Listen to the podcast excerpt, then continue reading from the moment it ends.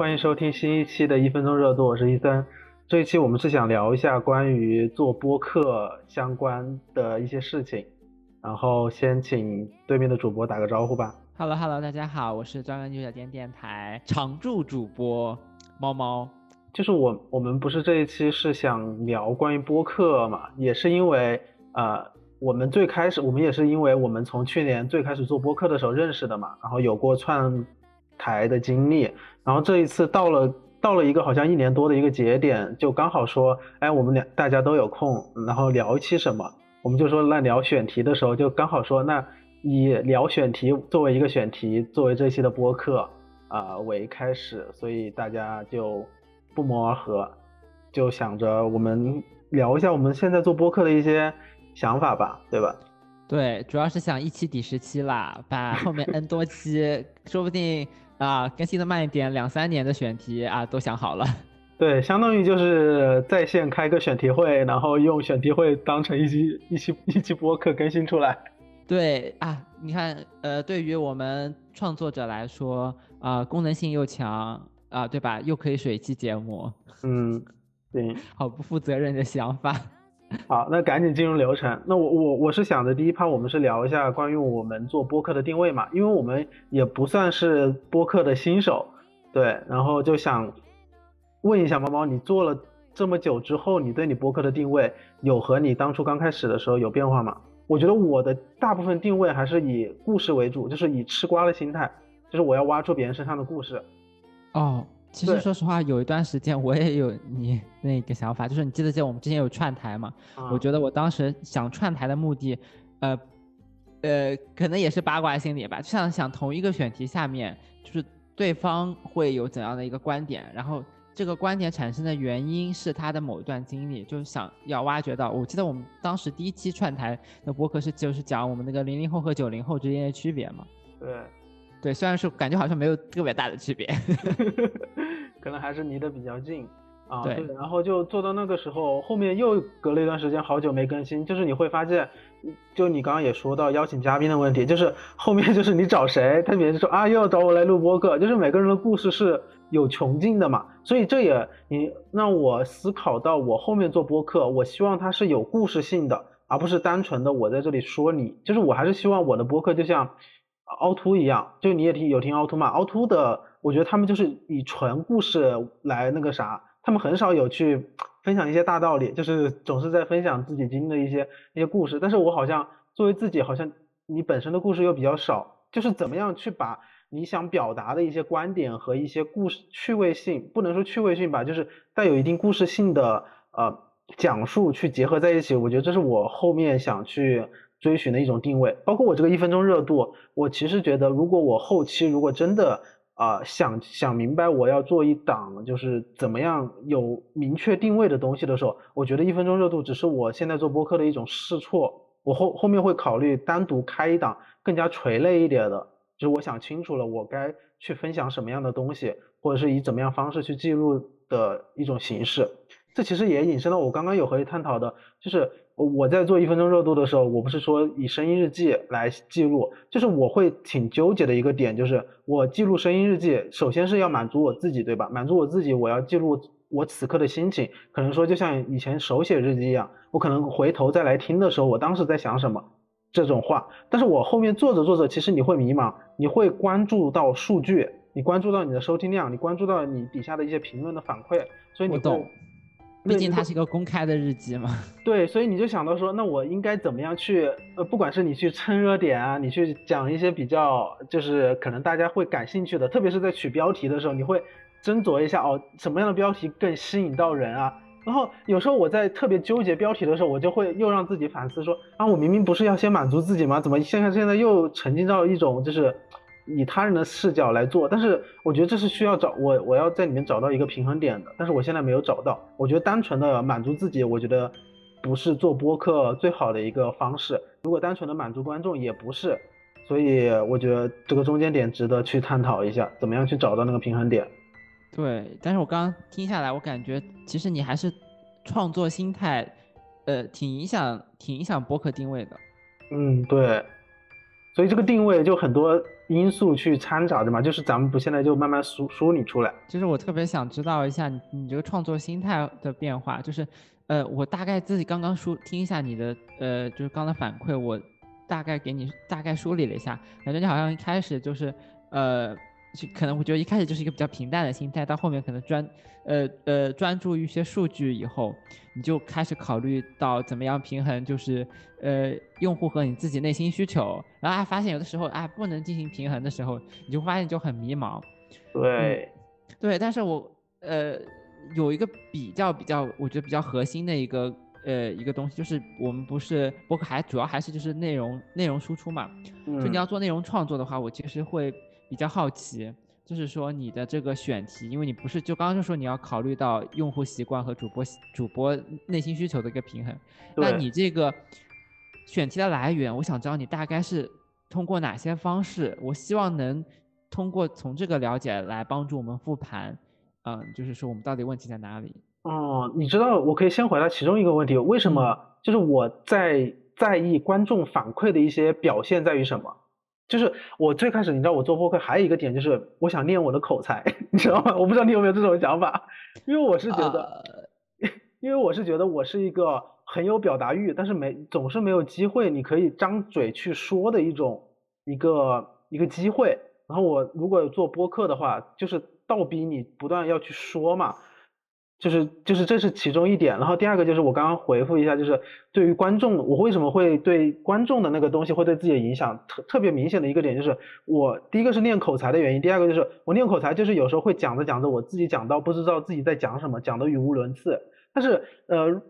照理说如果单独满足我自己这种语无伦次，我觉得它就是最真实的样子。但是我觉得不行，我觉得不行的时候，就说明我是在以观众的视角在审视我这一期的节目，然后我就会想。我就会想，我在我做这一期播客，也是包括后面在聊选题、聊流程的时候会提到，就是我在做一期播客的时候，我最终需要我我得到一个什么样的结论，这是我后面做播客我我要提前列好大纲的一个一个事情。对我要落脚到哪个点，而不是说我聊聊聊随便聊随便聊啊，聊到哪个地方。但是我觉得我刚这么听了一下，我感觉你其实你的焦虑产生来源并不是数据，而是数据它只是一个表象，其实可能更内核的一个是。就是你创作播客也是做播客的一个目的，除了就是呃 内容输出以外，我觉得内容输出也也是比较浅的。其实核心是我感觉你好像是希望能说吗？就是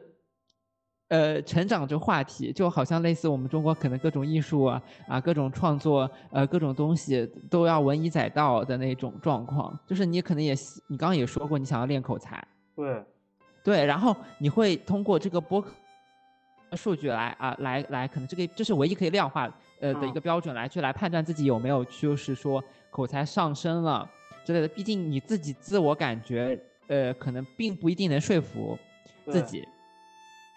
啊，就是也可能只是当下的和另外一个主播之间的一个灵感呃对。以后的一个一一个短暂的欢愉，但是你会发现啊，我这一期数据只有大概一呃十九或者是二十个人听的时候，你其实会陷入到一个自我怀疑当中，你可能会有自证，我不确定会不会有这样的心态。哎，你你说到这个，我好像真的没有特别关注数据，我倒是挺关注我自己做完一期播客的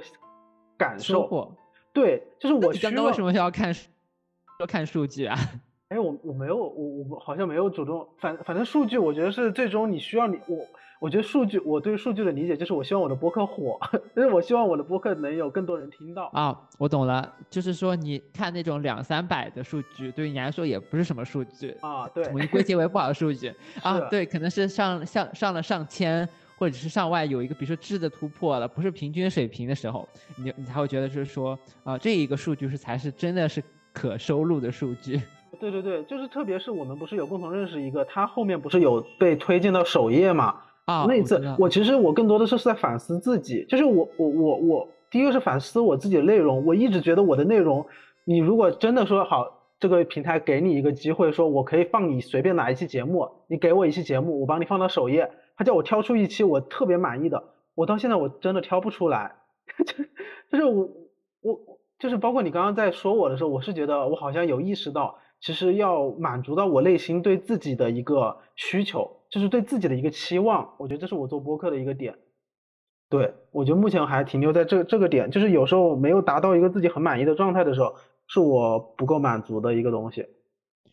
我可能心态变化，呃，也也不清楚啊。我我我可能就是可能更偏向于体验派。呃，一方面是我可能更多的是啊，就是对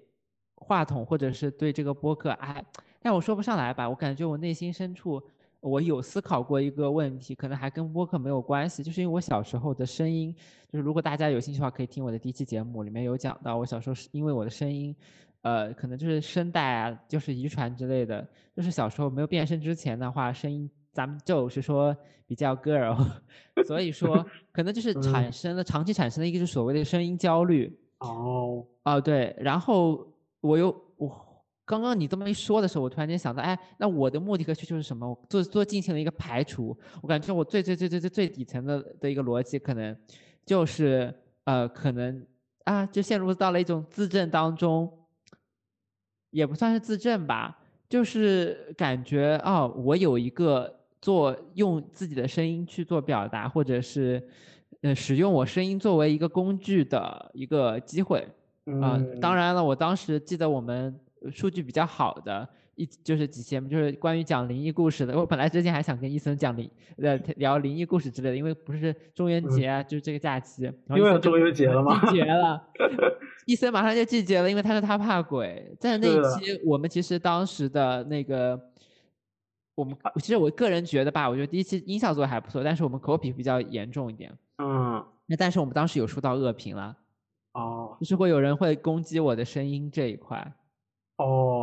哦。倒是我我倒不会，你知道我有一期我想到一个事情，就是我前我二月底也来西安出差过一次嘛，然后那个时候，呃，我觉得我是一个还比较不是很能适应新环境的人，我当时录过一期孤独孤独的事情，我不知道你知不知道，就是那一期我特别特别清楚，就是我当时都说，啊，我当时一个人住酒店，我说你现在身边来个鬼，我都觉得我不怕鬼了，我已经孤独到有个鬼来我都觉得 觉得那个啥了。然后那期那期是我一个人趴在酒店的桌上，在那里碎碎念，就随便说随便说，一直在描述自己的可能比较负面一点的心情吧。但是我那期的标题可能取的还不错，然后那一期就是你刚刚所说的数据可能还挺好的，相比我之前的可能之前都只有个位数，然后那一期就上了两位数的数据，就很多人听嘛。然后后面我这一次又来西安，是上个月有一天早上我收到一条评论，还是一个国外的 IP，他说。听了一听了一部分，这个主播全是在传递自己的负能量之类的。我当时我当时这也算恶评吧，就是我当时看到之后，我心里毫无波澜，我就会觉得这就是我的表达呀。然后然后我虽然是这样想啊，就是我我的确也没有受太多影响，我觉得这就是我的表达呀。我当时的心情就是这个样子，你可以选择不听，但是我后面仔细再去思考，我觉得我还是会被别人影响，就是我是不是该取舍一下我作为一个公众公众表达的一个领域的时候。我是不是该更加嗯情绪的收敛之类的？我觉得我不会，嗯，因为因为这我啊我啊扯到一个，但虽然我不是很喜欢这个。的比喻啊，但是我觉得这个比喻没有什么错，就是你当你成为一块吸铁石的时候，就是你肯定会吸引到一部分人，但同时有些人会讨厌你这一部分特质，就像你去吐槽你的孤独的时候，那可能有些人能感同身受。啊，有些人就会觉得哦你在宣泄一个负面的一个情绪，就比如说可能我今年去年今去年的大概是十月份十一月份左右的时候，我心情比较低落，如果听到你这期节目的话。如果我不是你的，不是你的朋友，且全部听完了，我可能也会发发，内心会有这样的吐槽，但是我不会发这些评论。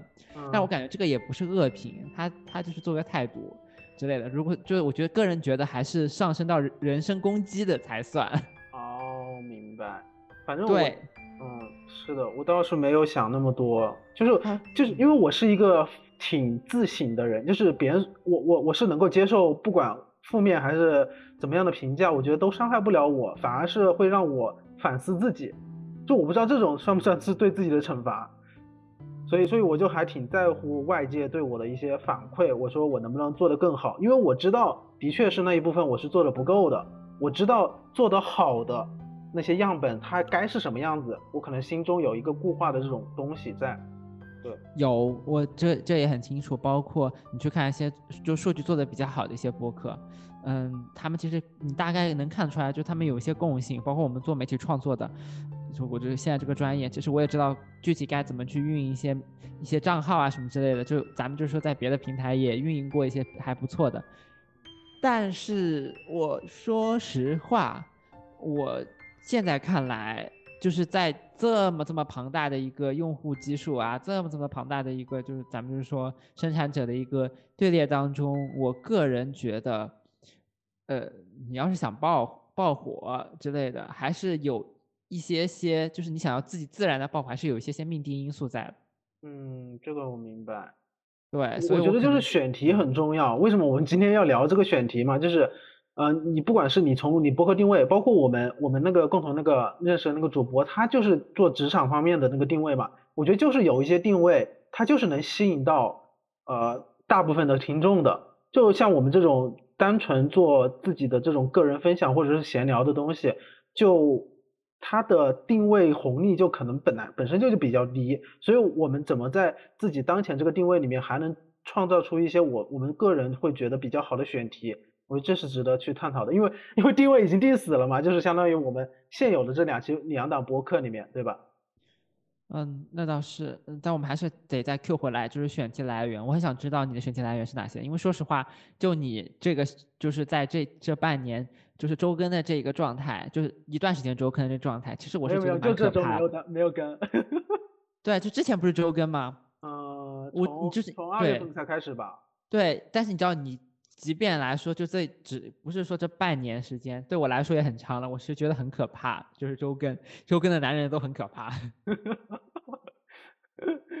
嗯，这种来源怎么说呢？我觉得我有几个来源吧，就是第一个就是当下你的生活状态。因为我还蛮想，我之前也有和朋友探讨过，我之前工作的性质是在一个比较封闭的一个地方，那个时候的周更的来源就基本上都是通过你看的书、你看的视频、你当时接触到的一些社会媒体的新闻，你刚好还有你听的一些播客，刚好有些东西我能够人为化的，也也不是刻意吧，我觉得它就是可以主观性的把它结合在一起去阐述你对一件事情的一些观点，然后一些表达，因为我我最开始也是。做播客找不到一个方向的时候，那我就给自己设定一个目标。我既然做不到自己的一个质的保证，我就先从量开始。我每周倒逼自己输出，我就会输入一些东西。我不管是看视频、看书这些东西，这是其中一个点。然后我现在来到西安之后，呃，生活会更加的多元化。然后你就会包括你就会，我有做过说我每次通勤的一些东西啊，然后一些工作上的一些东西啊，来西安的一些感受啊之类的，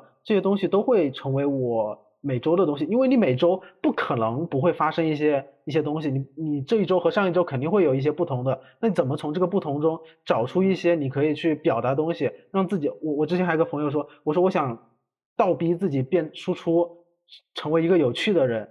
啊，这就是我周更的一些素材的来源吧。然后有时候就可能找朋友去聊天呀，当时两两个人的一些嗯生活的一些现状啊，然后之前的一些总结呀。然后还有一些就是蹭一些节日热点呀，然后一些回忆杀呀这些东西，我觉得就是就是一些素材的来源吧。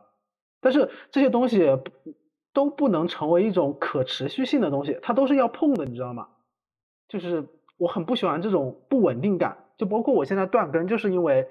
没有一个很强有力支撑我去做这一期的一个动力，就是我是觉得这个选题它不是非常的合适。对，那我能说，可能我觉得你的选题来源并不是一个很大的问题，就我我不清楚，我想知道你刚刚最后说的那一部分，我想知道是是因为你的选题来源，其实你的选题有很多，所以你要选一选。对，就是就是我觉得，因为我是那种真的是一分钟热度，我的灵感来得快，它也去得快，我只要没抓住这个灵感，它就走了。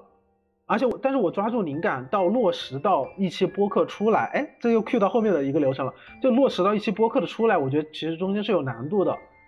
啊，包括可能就是有些，哎，你就这，哦，这个 idea 非常非常好，但是你事后可能过了一天，非就是非当下以后，你就会对这个对这个 idea 有进行批判。呃，会吗？哎，这个这个我经历过，就是我以前就比如说，呃，我想到一个东西，然后但是一看到网上好像很多人都对这个东西已经有过一个更好的描述的时候。我在想，那我作为对我有做的必要吗？但是我后来转变了，我我我如果非常想做这个 idea，别人的一些东西，那真的是别人的，我必须也要掺一脚，我不会再会因为这个是呃产生烦恼。我我的烦恼是我产生了这个 idea，我落实不下来，就是就是有一个很好的东西，但是你怎么呈现？我在呈现的过程中，我在自己录制自己嘚不嘚的过程中，我会卡壳，就是每卡一次壳，就会让我陷入到怀疑，就是哎我在说什么？就我经常说着说着，我就不知道我自己在说什么的那种境地，就是没有一个逻辑链条。所以，我需要，我觉得，我觉得，如果建立好一个完整的一期播客的体系的话，我觉得我后面需要努力的就是，呃，不管是用写大纲的方式还是什么，我需要先找到一期节目的落点是什么，我中途要分享的哪几个点，包括我上一期更新，上一期更新的一期节目，就是我可能想要分享一些东西，和要分享这周的一些事情，但是这种东西分享出来，你又不好取取题目，就上期的一些题目就乱七八糟的，就都是些都是些问题，就是 好多问题啊。是这样子，嗯嗯，我我我可能我对于这些就刚刚提出来的问题，不是怎么做选题来源，然后如何做稳定输出之类的话，因为可能本身我们现在这边播客就是属于呃呃断更状态，也不算是断更吧，怎么能叫断更呢？现在不是在录吗？只是试图找理由，我们我们就是半年更啦，嗯哦，半更，对不？我们不是我们是季更，我们是季更，很高贵，谢谢，可以。哎哎，你说到季更，就是你有想过节目的形式吗？不是有很多节目，就是因为我们听播客应该听的也比较多吧，就是有些播客它是以季播出的一个形式，这也是我之前有想过的一种选题方向，是我比如说我呃想出自己一季的节目是一个什么样的大的主题，我不用不同的角度去阐释这个主题，然后我之前有想过，但是这种东西就只停留在想想，你真正落实，你就会发现很难。就是嗯。我我我我我我我我我说实话，我其实也没有，就这些这种东西都想过吧，呃，但是如果真的真真的达不成的话，我是心态是比较平稳的，就是我个人感觉，就最本质的一条是它播客，呃，就是成就成败啊，就是它能生产出一些优质的内容，一方面是靠命，还有一方面是就是我把他们放在我生活当中的第几倍第几位。包括我是把它作为一个兴趣，还是作为一个生产家兴趣来看？因为我自己可能也就是做自己这个行行业不行业吧，就学习的这个专业也好，我其实更多相接触的就是融媒体，就是是播客以外的生产，我也也有介入介入过去嘛，也有生产过，就是我可能也清楚啊，我我。其实我有一定信心，就是如果是真的要运营好这个播客的话，我可以把它运营到可能有个两三千的粉丝量。口气很大呀，小伙子。也是这样子啊，这这个还是可以做到的，因为说实话，就是用户就是用播客的用户基数摆在那边，还有包括可能你真的是一些，就就我怎么跟你说吧，因为我个人感觉你播客一两千的粉丝就全网。嗯，其实其实没有那么就难做。那你赶快教教我，我现在就希望有个一两千粉丝，我都我都烧香拜佛了。但是我只能说，在它的前提是你能进行一个稳定的输出，但它它就是有一些方法可循的。教教我，大对，就 可能你要用到用运用到大数据，然后呃，除了列，就是比如说。真的会有人，就是他们有列一年四季，就是把你各大的节日的一些选题都已经列出来，一个大概一个就是每月的一个就是热点汇报什么之类，就可能预测热点汇报，嗯，包括还有就是比如说类似于临近了，呃，类似于说双十一呀、六幺八呀，嗯，包括一些呃不不仅是节日，包括一些热点的时候，你会发现很多播客他们就开始进行生产了嘛。对这个东西，你就去看数据，然后你就去听你的竞争对手，可能一些垂类的一些播客他们是怎么样的，然后就是不同的观点输出，或者是让他披一条新的外衣啊，标题党呐什么之类的。其实说实话，都是一些操作的一些手段。嗯，我明白。包括还有就是多媒体的一个引流。嗯。啊，对，这个这个东可能就是平台用户分析。就我目前我之前有试过吧，我可能有的时候会小红书上发一下。我说实话，小红书引流真的还挺。挺方便的，快的吗？很快，对，就是我已经好久没有给给就是打给播客打广告，但基本上我播客上面打广告，你基本上就差了安差的时间点，然后话题还行，然后呢你写一些个人介绍，复配一些比较完善的链接什么之类，呃，真的会，咱们就是说你会发现一个晚上你可能就就就就会多多一百的，也不算吧，就是你会明显会发现，哎，呃，他完播率我不考虑，就听听的人变多了。但是我会，就是我很不希望，就是我某一期播客可能蹭到某个热点之后，大家再去听你另外一期播客，另外一期的时候会发现，哦，我不喜欢，就我不想做到这种程度。我希望我我我的播客其实是有一个我自己的一个调性在的，就是真正喜欢的人会发现，哦。原来之前的那些都是 OK 的，而不是我只是因为这一期的这个选题好，或者是这个这一期火了才那个样子。哎，我要求好多呀。所以说你的 每一期都要都要符合符合以上的流程。对，所以我现在就是乱搞，我这这一期搞这，那一期搞那，就搞得我自己，我后面我都知道我这个一分钟热度肯定是不行的。我个人感觉就是除了大数据数据分配以外，我们底层逻辑就你不是有个流量流量池嘛？嗯。就这底层逻辑，就是你跟别的跟你同样类型的播客、同样选题的播客，你去争那个流量池里面的用户。嗯，哎，那你有对你自己听众的定有过定位吗？我其实怎么说呢？我看定位，我说实话，就是呃，首先第一个，大家好像貌似都喜欢睡前听，因为我们之前的播客，咱们就是说我自己有试过，说实话还是比较助眠的。哎，我就我就从来不会睡睡前听啊，我我会睡前听，我每次都是散步的时候，散步的时候或者通勤的时候就是听，就是不不方便玩手机的时候我才会听，方便玩手机的时候才会去听播客呀。但我就你难道不觉得一天躺在床铺上的时候？哦，我有个时间，我有个时间就是每天晚上就是吃完饭六七点钟特别累，就是你又不想玩手机，你就想你就只想躺着躺着那种。小憩的时候，我就会打开凹凸电波。嗯，对啊，就这种状况。那你呢？你的选题呢？你哦，你刚刚选题好像也聊过一部分。没有，我我大概有说过，我这个选题就是咱们就是一个整整大随性啊，毕竟也没更新多少期啊，也不是很稳定。那没有，既然没有稳定的输出，哎，那选题来源也不是什么问题。哎，那我有个问题，就是你如果再重新做一档播客的话，你会觉得？你会尝试一个人，还是还是要找一个嘉宾来一起？哦，找找另外一个主播一起？你会想过这个问题吗？嗯，我个人感觉，就我目前状态的话，我呃，我会比较类似于像访谈，就是引导别人去挖掘故事的一个状态。嗯，我我是说，就是主播的原因，因为你之前的主播是两个人嘛。如果你一个人做一档播客的话，你你觉得你一个人能够？不管是自己碎碎念，还是你去邀请别人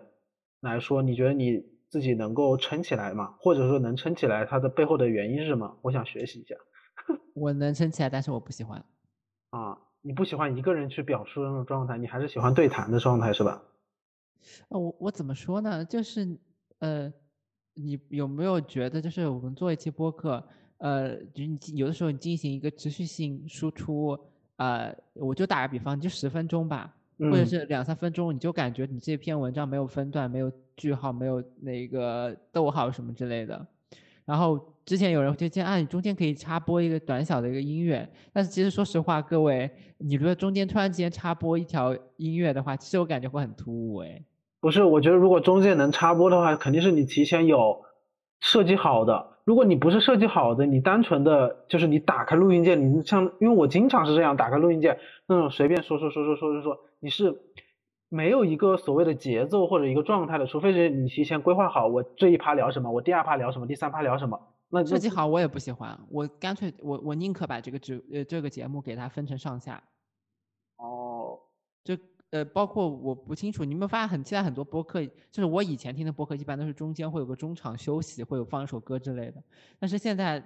对，我不知道是不是大家的呃听播客的，就是比如说那个模式啊习惯有改变，因为发现现在很很多的时候有声节目它没有说中间放音乐的习惯了，你不觉得吗？我有我，但是我，哎呀，我听他们不会放一整首，会放一整首吗？不会吧。我以前听的会放一首，当然可能我是一八年之前我就开始听听这种类似的。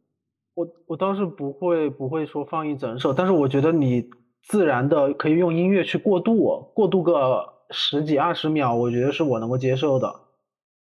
十几二十秒啊，这个这个倒其实还行对我我我喜欢把音乐就是放到最后放完，就是就 OK 了。我好像从来不考虑完播率，我就只会考虑到我剪辑它的一期。我觉得哦，还有说到这个音乐，我觉得我每一期选音乐是超级痛苦，我都不知道该选什么音乐。有时候，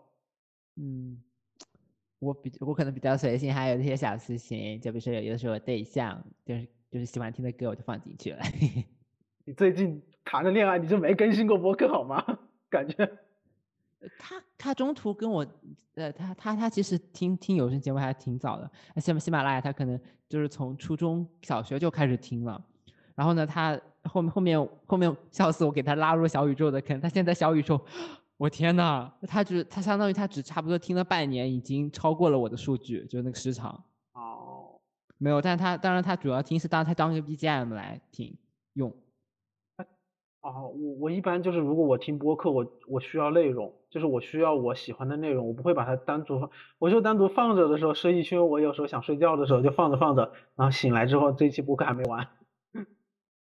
嗯，对我可能就是呃，对我可能之前如果说是当助美的话，就纯纯纯纯没有内容的那种 ASMR 的那种，但现在这 ASMR 也做做不了播客，因为之前好像有擦边事件，所以被封的还挺厉害的。啊，这样吗？对你现在就看那个视频，什么沉就是沉浸式护肤，其实其实就是咱们就是说 ASMR 的变体。我懂了，我懂了。你会听那些专门讲播客资讯的播客吗？No，我会听耶。我之前一直有听一些，可能本周的一些播客动态呀，这有没有什么新的播客？我就会，因为我总是想想法就是把播客还是做出点成绩的这种感觉。就是我所谓的成绩，可能就是呃有很多的粉丝吧。我对数据倒不重要，我希望有很多粉丝。行吧，就是我可能也会开心一下下吧。但是我我自己自己觉得，那么中国那么多人，几千粉丝、几万粉丝，甚至我说对不起，我呃可能稍微有一点点奇怪，就是之前像黑猫之类的，他们不是有十万加订阅吗？嗯。啊，对，就是不考虑播客这一个行情。就不考虑做播客这个用用户基数，我个人感觉十万对我来说，它只是一个博客。好吧，我会觉得，我会觉得真的有这种，那肯定很厉害了。当然肯定。我是觉得，我希望能够像我听的很多，我每一期都会听的播客的那种样子，比如说凹凸电波，像那种不把天聊死这种，它的用户粘性会比较高吧。就是，呃，希望能够做到这种。但是我至今做不到。我个人感觉就是我，呃，当然他们肯定有共同特性。那可我更更追求的不是说是订阅量，而是也不算是用户粘性，而是有呢就是那个互动量吗？呃，怎么把它社群化？转化量？怎么把它社群化？嗯，就有一些可能博客，哎，它可能是我只举个例子，就有些博客呢，它确实是是数据量比较好之类的。哎，但你会发现有他们有些人就是啊，我就是一个默默的收听者，因为我们质量很高，所以我们相遇在了这个茫茫人海当中，订订阅吧，然后收听吧。但是有，但是这些用用户可能没那么容易社群化。哎，你之前不是有有听众群吗？呀，听众群就五六个人。笑死了。嗯，好吧。那有时候觉得自己粉丝是机器人啦。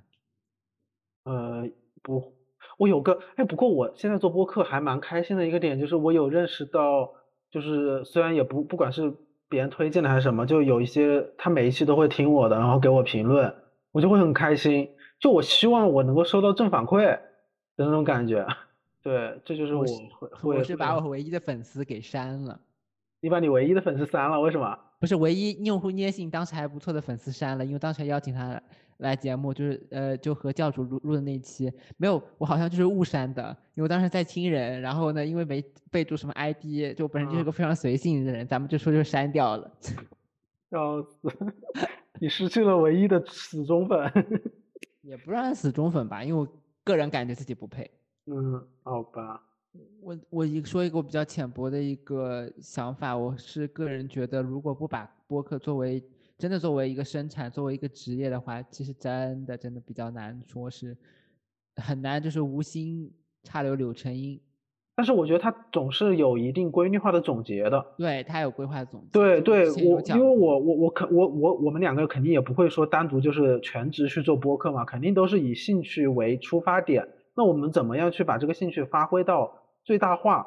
然后更加有产出回报比的话，我觉得就是这种正反馈吧，就是你所在乎的就是那点正反馈，不管是你从粉丝量、人互动，还是你所说的那种社群效应，它都是带来的一种反馈嘛，反馈机制。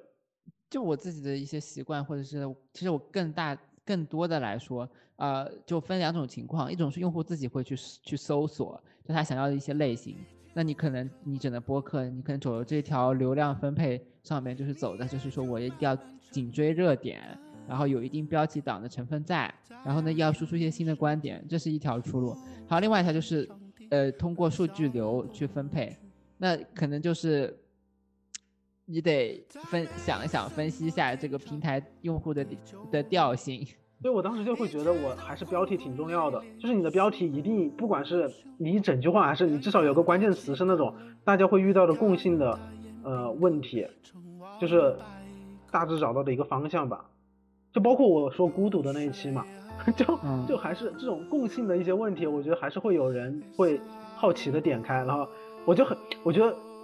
很我很难受的一个点就是对方因为你的标题点开，然后听了几句之后发现这人不行，这种感觉是让我最难受的，你知道吗？我宁可他不听，然后听了之后发现不行，这种转化率就让我知道啊，我真的是做的很差。嗯，但是如果你进行一个持续性的输出，